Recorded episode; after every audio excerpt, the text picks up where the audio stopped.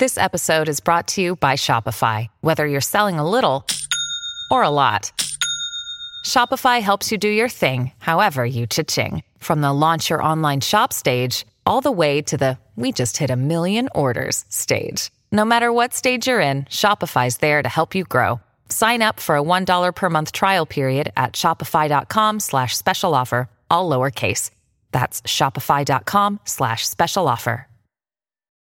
When you need mealtime inspiration, it's worth shopping Kroger, where you'll find over 30,000 mouth-watering choices that excite your inner foodie. And no matter what tasty choice you make, you'll enjoy our everyday low prices, plus extra ways to save, like digital coupons worth over $600 each week. You can also save up to $1 off per gallon at the pump with fuel points. More savings and more inspiring flavors make shopping Kroger worth it every time. Kroger, fresh for everyone. Fuel restrictions apply. Hola, esto es New Books Network en español. Hola, bienvenidos una vez más a New Books en español, un podcast de The New Books Network. Soy Antonio Galindo, anfitrión de este episodio, y hoy hablaremos con Rebecca Jansen sobre su reciente libro Unholy Trinity, State, Church and Film in Mexico. Rebecca Jansen, bienvenida a este podcast. Muchas gracias por aceptar la entrevista. ¿Podrías comentarnos un poco acerca de ti? Sí, con mucho gusto. Em, voy a empezar hablando un poquito sobre mi formación académica. Yo soy doctora en español, o sea, en letras hispanas por la Universidad de Toronto y me doctoré hace ya ocho años. Estudié con la doctora Susan Antevi allá. Ella es una de mis mentoras y a partir de ahí pude conocer a otra gente en Estados Unidos y México quienes estudian pues el campo de literatura, cine, estudios culturales de México. ahora trabajo actualmente en la University of South Carolina como profesora asociada de español y de literatura comparada. Y pues siempre me ha interesado el tema de la religión, en la cultura, en la literatura, en la vida de las personas.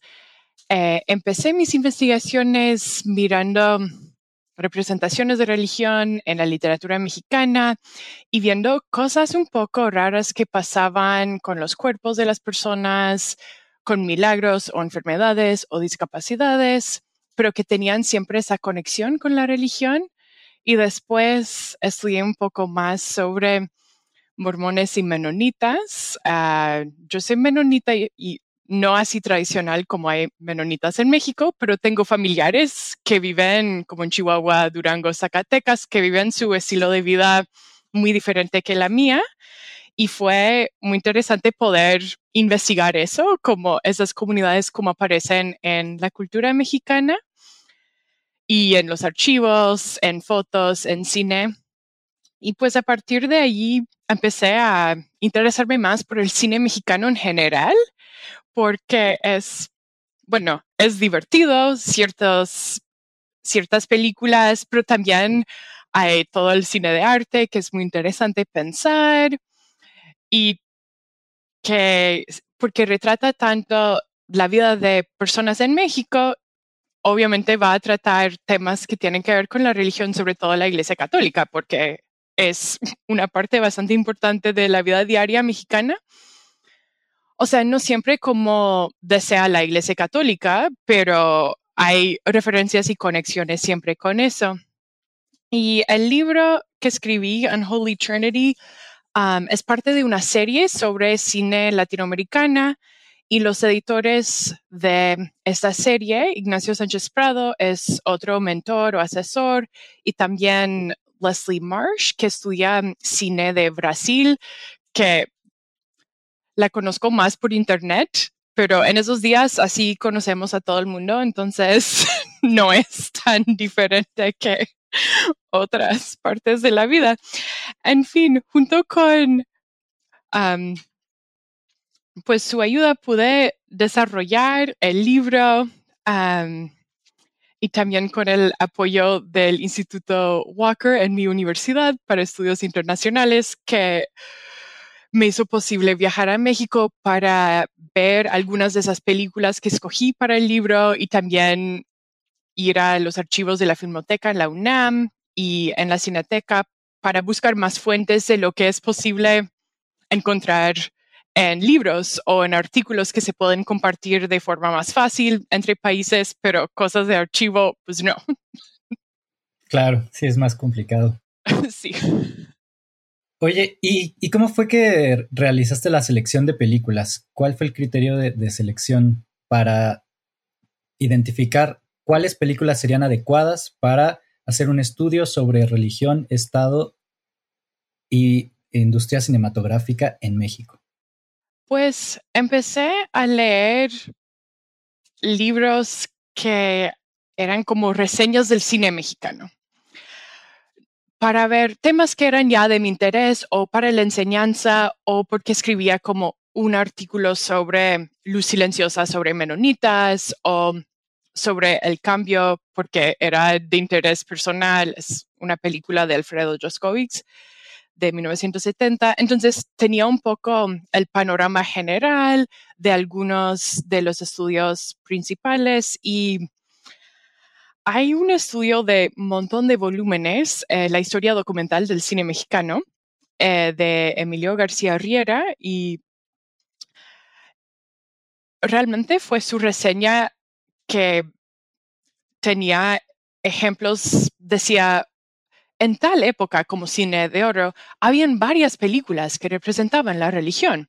Entonces pude ir pensando pues podría escribir sobre eso y después en el mismo volumen se puede leer una reseña y ver si realmente es una representación de la religión y si me iba a interesar.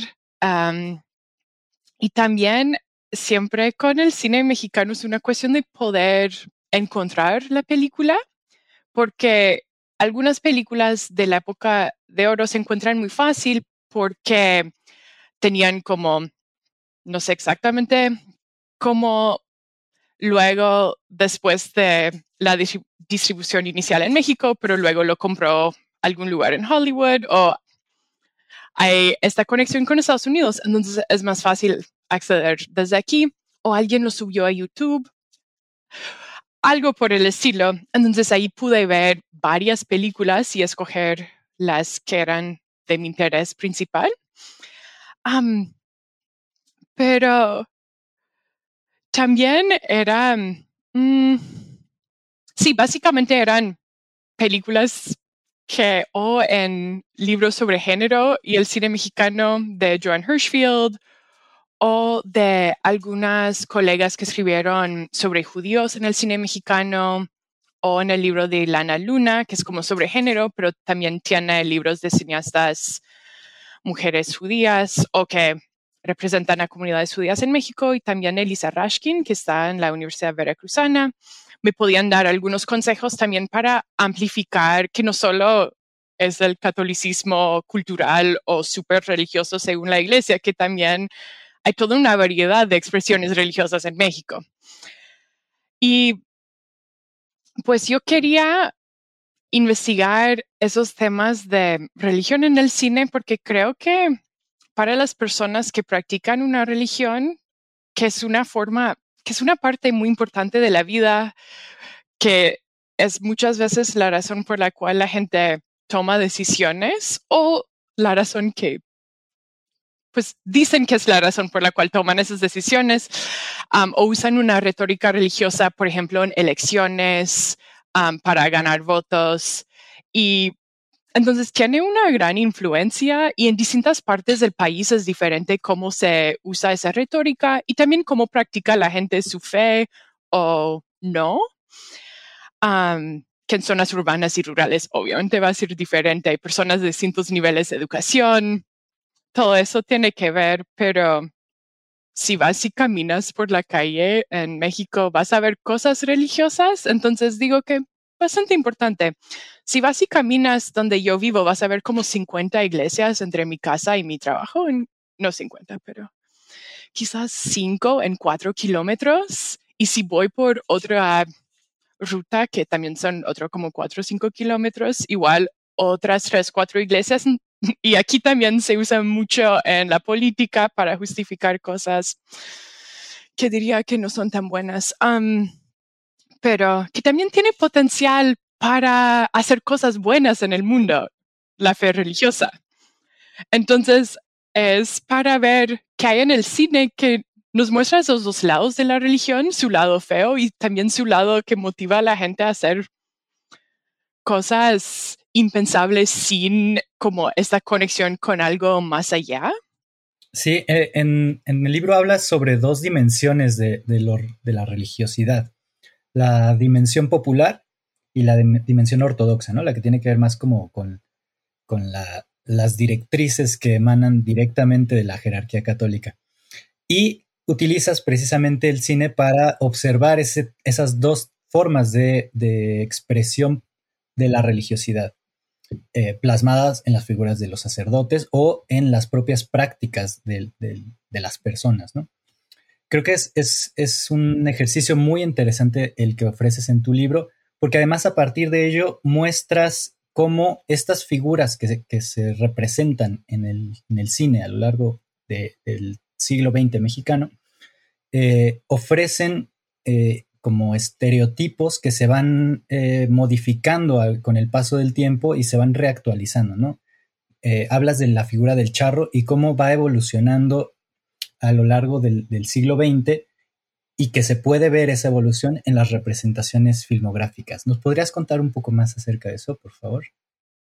Sí, de hecho, eso era algo completamente inesperado. Yo no pensaba escribir sobre charros cuando empecé a investigar esas películas, ni mucho sobre el género, pero sobre todo en la época de oro del cine en México, que trato en el primer capítulo del libro, pues hay esos roles para mujeres, roles para hombres y es como, bueno, la iglesia dice eso y luego, ahora después de la revolución, la sociedad mexicana es laica en teoría, entonces el gobierno también va a promulgar ciertos roles para hombres, mujeres, niños, la familia ideal y luego como el presidente como otra figura paterna.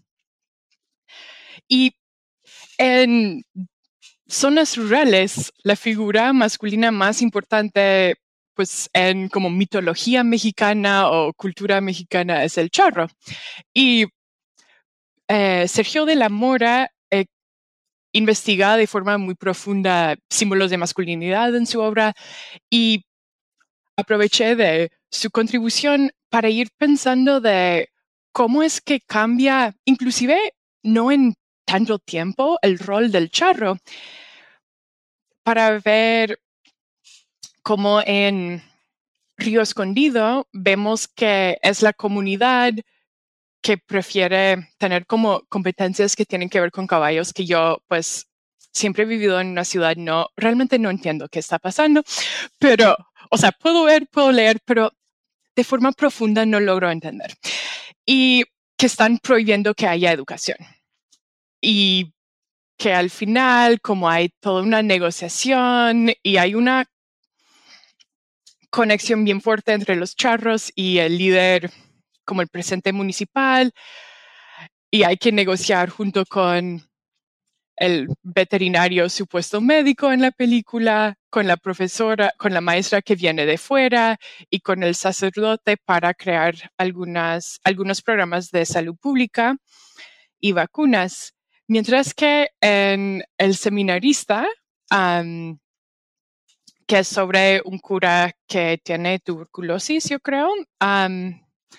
entonces tiene que salir del seminario, da clases en una escuela de monjas para jóvenes, para mujeres jóvenes y vive con su tío, que es un charro, que es mujeriego, que es todo el estereotipo, pero que tiene un, crisis de salud y se arrepienta, hay una escena de confesión, es como que el casi cura está dando casi el, el rito católico, ¿cómo se llama?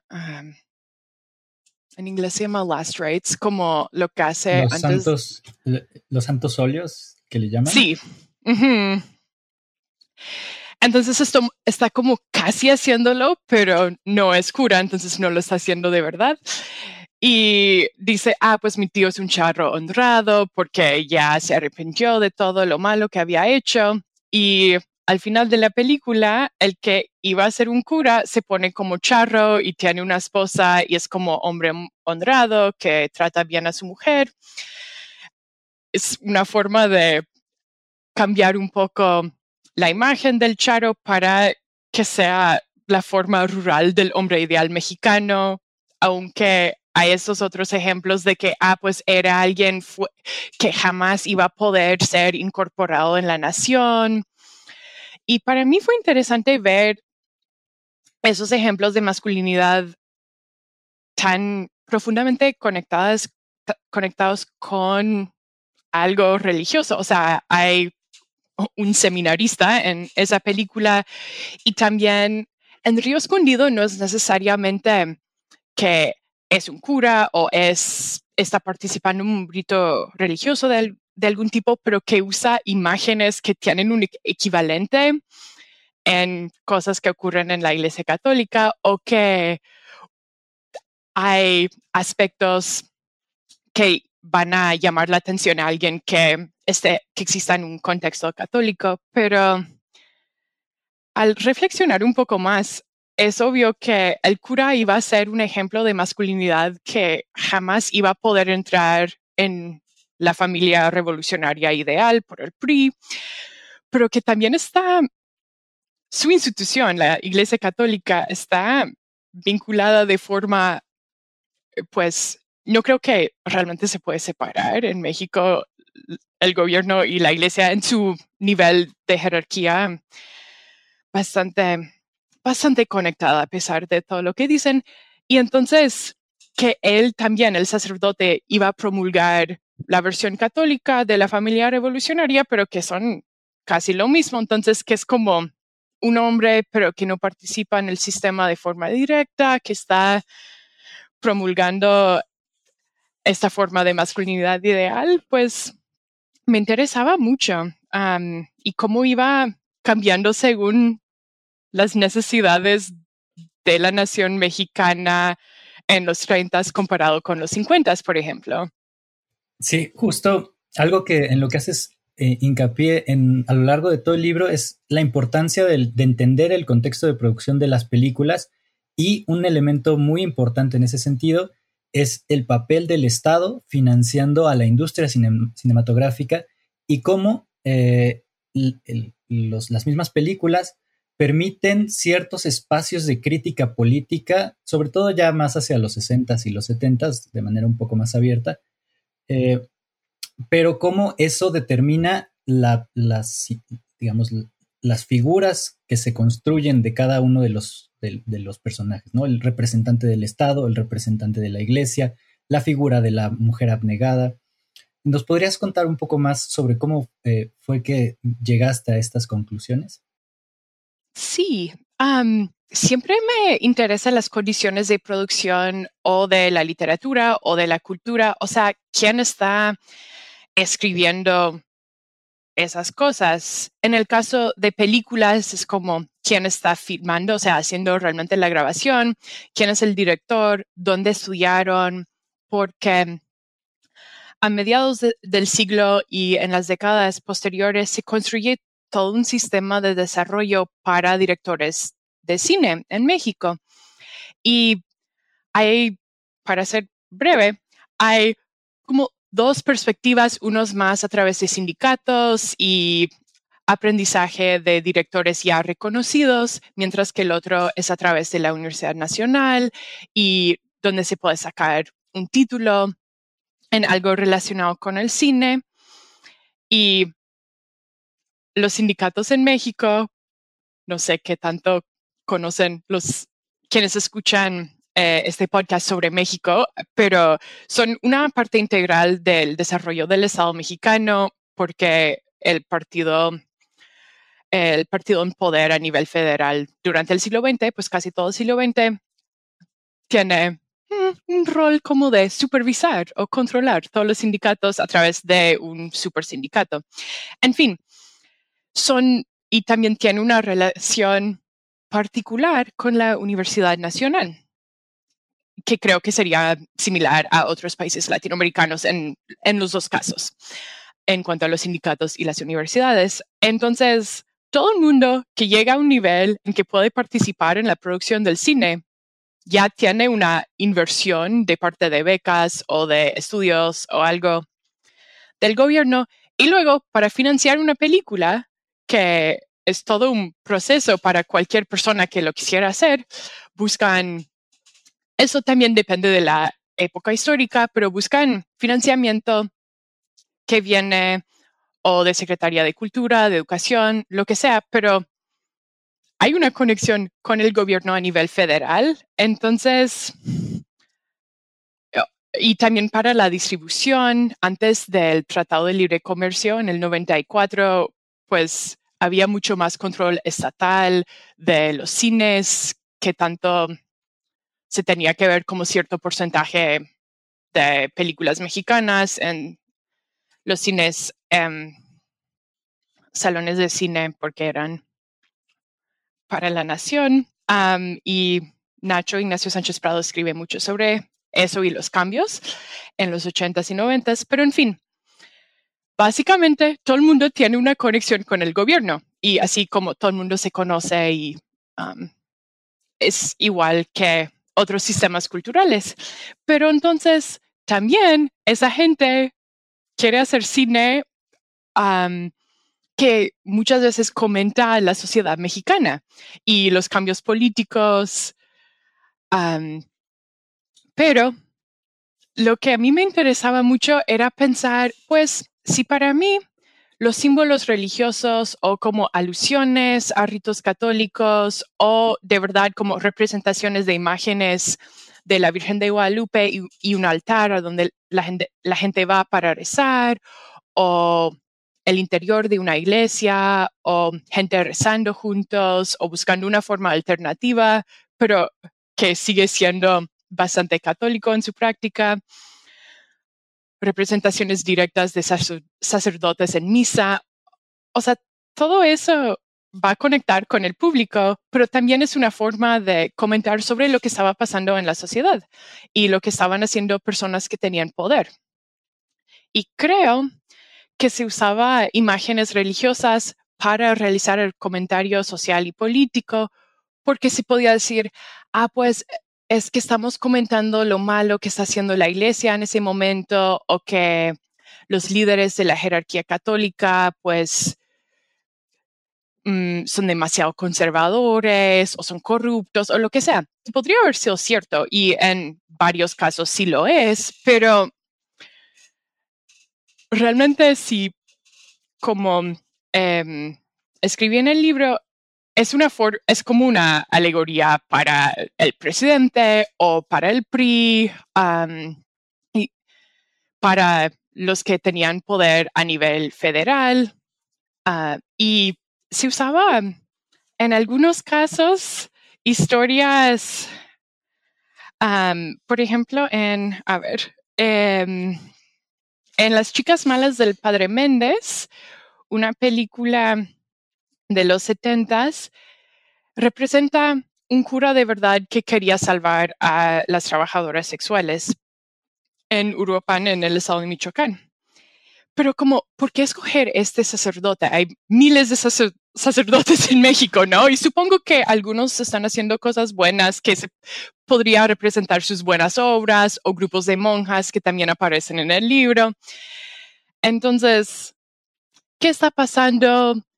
Mm, ¿Cuál es la conexión entre este hombre que quiere salvar a mujeres y que realmente mm, logra tener una perspectiva bastante paternalista con tanto con las monjas que con las trabajadoras sexuales y que este comentario puede ser también sobre mm, proyectos sociales del gobierno.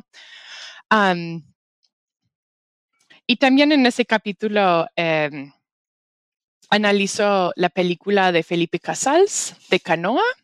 Canoa. Y Ajá. iba a preguntar sobre Esa es la película donde se nota. Sí, totalmente. esa crítica al sistema político representada a partir de una metáfora, ¿no? Representada por, por la figura eclesiástica, este sacerdote anticomunista que organiza esta matanza de jóvenes, ¿no? Haciendo una suerte de metáfora con la masacre de Tlatelolco en el 68. Sí, creo que en esa película es donde se ve eso de forma más clara que en otras películas, porque pues el sacerdote que organiza la matanza de jóvenes trabajadores en la Universidad de Puebla, el padre Enrique Mesa, que era una figura histórica, pero que eso ocurre casi en el mismo momento que el masacre en Tlatelolco en, 1968, o sea, unas semanas antes, pero para el público en 1976, que está mirando hacia el 2 de octubre para Tlatelolco, algo que ocurre en septiembre de 1968 iba a ser, eh, imagino, en las mentes de las personas. Y, o sea, la misma retórica de anticomunista que, y también contra personas jóvenes y la cultura de los jóvenes en los 60 y también inclusive en la apariencia del padre Mesa y el presidente Díaz Ordaz. tanto el actor en la película, Enrique Lucero, como el cura de verdad histórico, se puede ver equivalentes y también la forma en que se filmaba era para subrayar o hacer hincapié en, en esos aspectos. Y creo que también la forma en que se filmaba, se presentaba como documental para hacer eco de las películas que trataban ya el 68, por ejemplo, El Grito, que ahí se usa de forma, creo que es muy es una buena idea hacerlo porque el que era presidente cuando Casals, el director de Cano, estaba desarrollando su película, Luis Echeverría, en, en los 70 em, era el ministro del Interior que era el que pues organizaba, estaba encargado de, de los halcones en Tlatelolco. Entonces, sí este, a través de su interés en el cine y que su hermano el hermano del presente súper involucrado en el financiamiento del cine, del presente del Banco Cinematográfico, si no mal me acuerdo, que obviamente no es una buena idea decir, oye, usted lo hizo mal, como... Eh, entonces decir, ah, este cura lo hizo mal en un pueblo chiquito en el estado de Puebla, que quizás no es muy lejos de la Ciudad de México en kilómetros, pero es muy lejos de la Ciudad de México, em, como porque es súper rural, o sea, el zócalo del pueblo es de tierra y es una forma muy, muy sabia de criticar al presente, creo yo. Totalmente, sí. Y creo que eh, tanto como intención del, director, eh, como tu lectura es, es, muy atinada en ese sentido, ¿no? Realmente das cuenta muy bien de, todos esos procesos complejos que hay detrás de la producción de esta película de Canoa que hacen que el resultado sea ese que, tenemos, ¿no? Que es una crítica velada al sistema político, pero que al mismo tiempo es, es, muy, está muy presente. Y eso me lleva a otra cuestión que también aparece a lo largo de tu libro y que creo que es muy atinado, la presentación de lecturas eh, que surgen a partir de las películas en su momento de exhibición, de algunos críticos eh, cinematográficos, algunos críticos literarios, eh, como Vicente Leñero, hablando sobre el crimen del padre Amaro, que presentas en el tercer capítulo del libro, y que eso ponen como que nutren el análisis que tú haces porque permiten una mejor comprensión del, contexto de producción y difusión de las películas y eh, no solo, digamos, un análisis crítico eh, desde el presente, sino también eh, una conexión con la, forma en la que se recibe cada producción cinematográfica. ¿Nos podrías contar un poco más de cómo fue que integraste estas lecturas a, a la narrativa del libro, por favor? Sí, bueno, mi argumento, una parte del argumento en el libro es que se usan referencias religiosas porque son referencias que tienen mucho sentido para el público en el momento inicial de su exhibición. Y pues yo no soy de las ciencias sociales, entonces no voy a ir entrevistando gente. Pues me gusta hablar con gente, pero hay toda una forma en que se debe hacer, ¿no? Y para hacerlo de forma ética y también cómo voy a poder em, hablar con personas sobre lo que pasó en los noventas, porque eso ya son hace más de dos décadas. Obviamente, o ya van a haber fallecido o es hace tanto tiempo que no es posible saber qué pensaban en el momento. Es posible saber qué piensan ahora, pero no es lo mismo. Lo bueno es que el archivo cinematográfico en la Cineteca Nacional en la Ciudad de México tiene trabajadores increíbles y ellos lograron encontrar como todo, todo, todo lo que escribió sobre todas las películas mexicanas em, en su momento. Y una película como por ejemplo em, El oficio más antiguo del mundo no tiene tanto. Una película que eh, era trataba de temas tan controvertidos como el crimen del padre Amaro tiene uf, archivos. Y algunos son como, ah, pues dice la Iglesia Católica que no sé qué, que no sé cuánto. Y eso ya, ya está en los libros de críticos sobre el cine o eso. Pero también lo que me interesaba eran las opiniones de, de personas en el momento que tenían fama o en el mundo literario cultural de pensar los temas de religión en la cultura popular y en la cultura en su contexto institucional y también que tenían cierto involucramiento con la producción de las películas. Pues Vicente Leñero, sus comentarios y pues su obra, tanto en el teatro como en la literatura, muestra que tiene un compromiso con el catolicismo, pero quizás no se... Mm, es un compromiso que también critica a la iglesia que parece que era un miembro fiel por toda su vida, según sus entrevistas y cosas así. Entonces, para ver y leer lo que él pensaba, y también por su involucramiento con la película, para mí eso me, como apoyaba mis ideas y me hizo pensar un poco más de, ok, obviamente no todo el mundo iba a estar de acuerdo, algunos iban a tener las mismas opiniones que em, las partes más conservadoras de la Iglesia Católica, pero también otros iban a decir que eso es una forma de criticar a una institución para que se mejorara.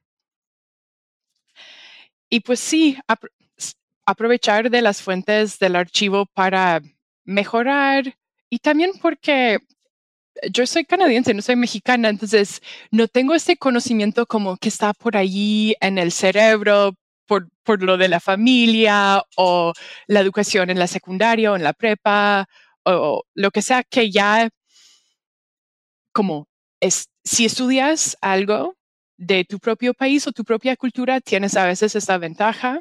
Entonces, como no tengo eso, tengo eh, los archivos que y pues quienes trabajan allá para apoyarme. Claro.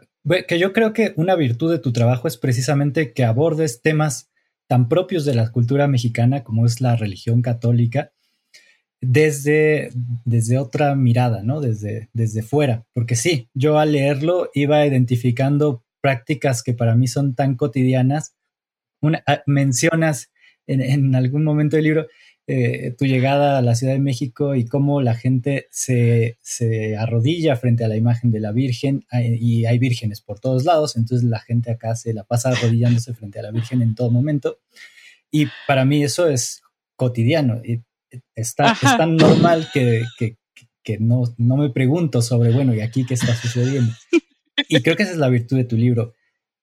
Pone eh, en evidencia una, una serie de cuestiones que como mexicano, yo como mexicano, doy por sentado y que creo que eh, no hay que dar por sentado, sino hay que entrar a, analizarlas para comprender su complejidad y, las consecuencias que ha traído em, históricamente. Y eso me, lleva a una, siguiente pregunta que es acerca de, la, eh, de la, periodicidad que has elegido para la estructura de tu libro. Cada capítulo aborda un periodo específico, primero eh, la época de oro, después eh, el cine de ficheras y, y, el tercer capítulo, el, cambio de paradigma en la industria cinematográfica con la entrada en vigor del Tratado de Libre Comercio, cambios institucionales.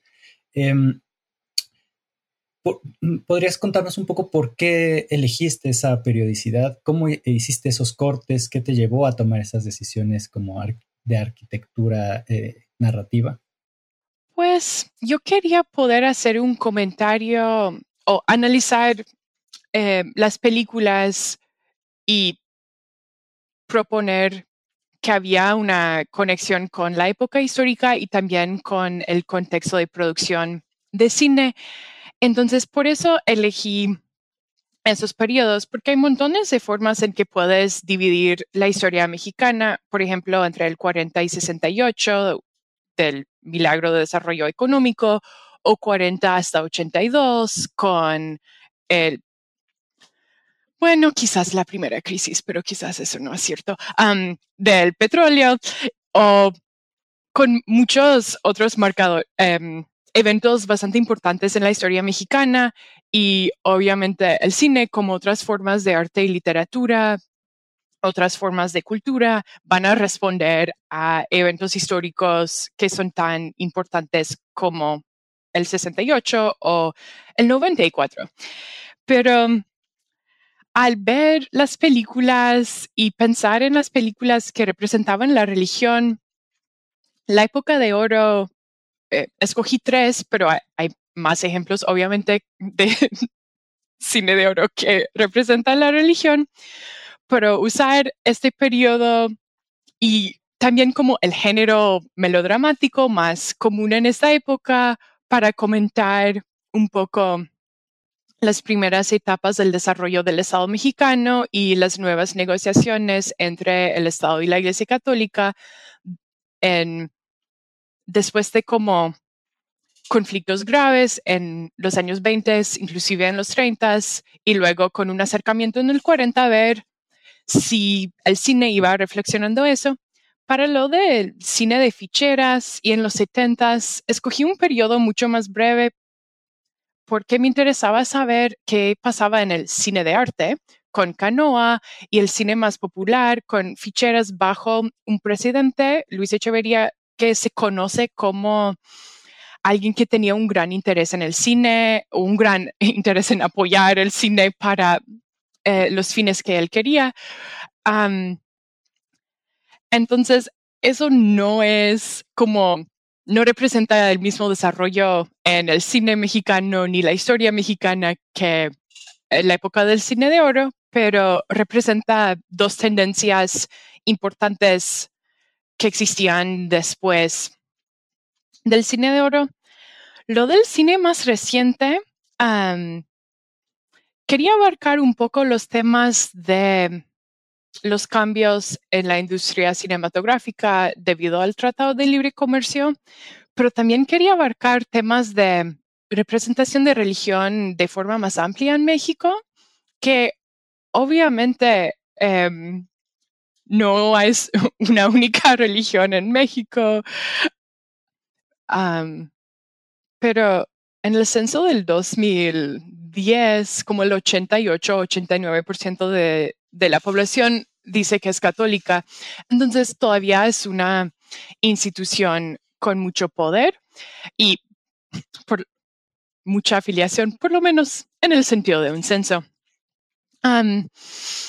y buscar como un término para abarcar el cine más experimental, el crimen del padre Amaro que estudié en ese capítulo es una película que, pues, que era popular, pero también em, los directores y el guionista y eso tenían tantos vínculos con las instituciones culturales en México que yo lo vi que también podía hacer conexión con las otras películas que analizo Novia que te vea sobre judíos ashkenazíes y sefardites en México y Ángel de Fuego, que es una representación de mm, un grupo medio evangélico pentecostal, pero que tiene eh, ningún grupo hasta donde yo sepa tiene esas prácticas y la directora inclusive comenta que habían influencias de mm, la religión judía, que es en la historia personal de Dana Rothberg, la directora, pero también de religiones indígenas y del catolicismo. Entonces, eran representaciones de religiones que existían, comunidades religiosas que, que existen y también de cosas que se relacionan con varias partes de México. Y pues así pensé que los podían poner en esa categoría como principios de los noventas y lo que pasaba ahí para comentar sobre los cambios que eran para pues el empeoramiento de la economía y de la vida de muchas personas en México. Creo que eh, la selección de películas para el tercer capítulo es sumamente pertinente precisamente porque permite poner en perspectiva los capítulos anteriores y ver esa evolución de las prácticas religiosas en México a lo largo del siglo XX. Como bien señalas, pues el catolicismo en, México es dominante, pero cada vez hay más eh, eh, grupos poblacionales que tienen otras prácticas religiosas, ¿no? Y creo que el cine es una herramienta sumamente adecuada para observar esos cambios. Entonces creo que esa es una de las virtudes de ese, de ese tercer capítulo. Por otro lado, em, algo que, creo que también es eh, muy importante destacar de, de tu libro es em, que los cambios no solamente en, digamos, a nivel político del Estado, sino que también los cambios en la dirección de la Iglesia Católica generó tensiones eh, tanto en las prácticas religiosas eh, ortodoxas como en las prácticas populares, ¿no? Hay una, eh, una, ¿cómo decirlo? Como un desfase entre lo que la Iglesia Católica empieza a ordenar a mediados de, comenzando la segunda mitad del, siglo XX y la respuesta de la Iglesia Católica. Y eso también se ve en las películas y, nos, nos, lo muestras ¿no? en, en, los capítulos de tu libro. ¿Nos podrías contar también un poco sobre ello? Sí, pues los cambios em, más profundos en la Iglesia Católica en el siglo XX tienen que ver con em, el, pues quizás hay más que un cambio profundo? Pues el desarrollo de la teología de la liberación, sobre todo en Latinoamérica, con em, las reuniones en Puebla en 1979 y en Medellín en el 68.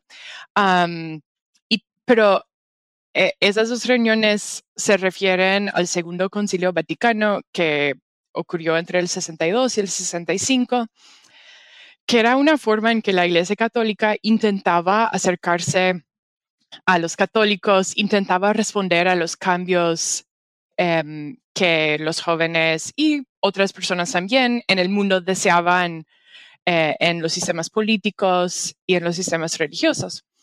Entonces dice, ok, em, los sacerdotes ya no van a hacer todo. Eso es mi resumen súper breve. y entonces ustedes pueden hacer un poco más. Eh, las monjas pueden vestirse como gustan y pueden tomar lo que quieren durante la Eucaristía, o sea, pueden tomar vino y pan, no solo pan, para mejor participar en el rito. El cura les va a hablar directamente, o sea, mirándoles y también en su idioma, no solo en latín. Y algunos piensan que es buena idea, algunos dicen, uh, no, eso es demasiado ya y otros dicen, no es suficiente.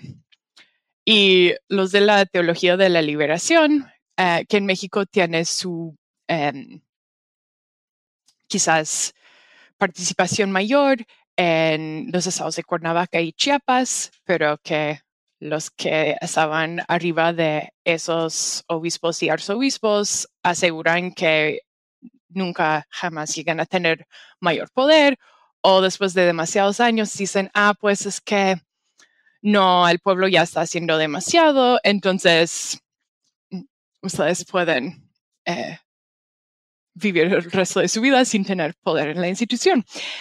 Pero esos cambios y esos conflictos profundos dentro de la misma iglesia se notan en las películas. Por ejemplo, en El crimen del padre Amaro, vemos al un personaje, se llama Padre Natalio, vive en una comunidad de campesinos y cuando el cura, que es como, no tiene un nivel de obispo, pero está como encargado de otros curas en la región, dice, si usted sigue haciendo tales cosas, te vamos a, pues, ya no vas a poder ser cura. Y él dice, no, no me molesta, mi vida es aquí con el pueblo. Y el cura encargado parece como estar mm, bastante de acuerdo con ciertos cambios, pero no con todo. Y luego tenemos al padre Amaro que abusa de una menor, de una joven menor, y también que usa su poder para hacer que el sacristán y su hija con una discapacidad ya no tengan casa porque ya, porque despide al sacristán. Eh, entonces, que podría representar elementos corruptos de cualquier perspectiva política o elementos quizás conservadores, pero los ejemplos más conservadores de la iglesia vemos en una película como Canoa y El Padre Mesa, que es súper anticomunista. Y el cine es una forma de, pues, representar esos cambios y esas perspectivas diferentes dentro de la misma iglesia y también reflexionar sobre los efectos que tenían en México y también en toda Latinoamérica, porque eh, algunas de esas películas llegaron a un nivel de fama y difusión mayor. Rebeca, pues muchos, muchas gracias por tu tiempo. estamos llegando al final de este episodio. Eh, solo me resta preguntarte en qué proyectos estás trabajando actualmente, qué podemos esperar próximamente escrito bajo tu pluma. Pues tengo un libro que va a salir, ojalá, en mayo eh, con Vanderbilt um, University Press. Es sobre derechos humanos y literatura en México en el siglo XXI. Y también acabo de terminar de escribir un capítulo para una colección editada sobre Pedro Ángel Palo, que es un escritor que me gusta mucho, además de que es em, otro mentor que tengo, que es como un profesor a nivel mayor que mi nivel. Y estoy investigando un poco más sobre mormones y el arte en México para regresar a otro proyecto, pero creo que para cualquier persona que investigue es buscar mm, temas nuevos, pero siempre regresar a lo que nos gusta hacer. Pues muchas gracias por la entrevista. Fue un gusto y un placer y conocerte por esos medios de Zencaster. Gracias a ti por tu tiempo. Disfruté mucho nuestra conversación y la lectura de tu libro. Es un libro sumamente valioso. Muchas gracias por escuchar New Books en Español, un podcast de The New Books Network. Gracias por escuchar New Books Network en español.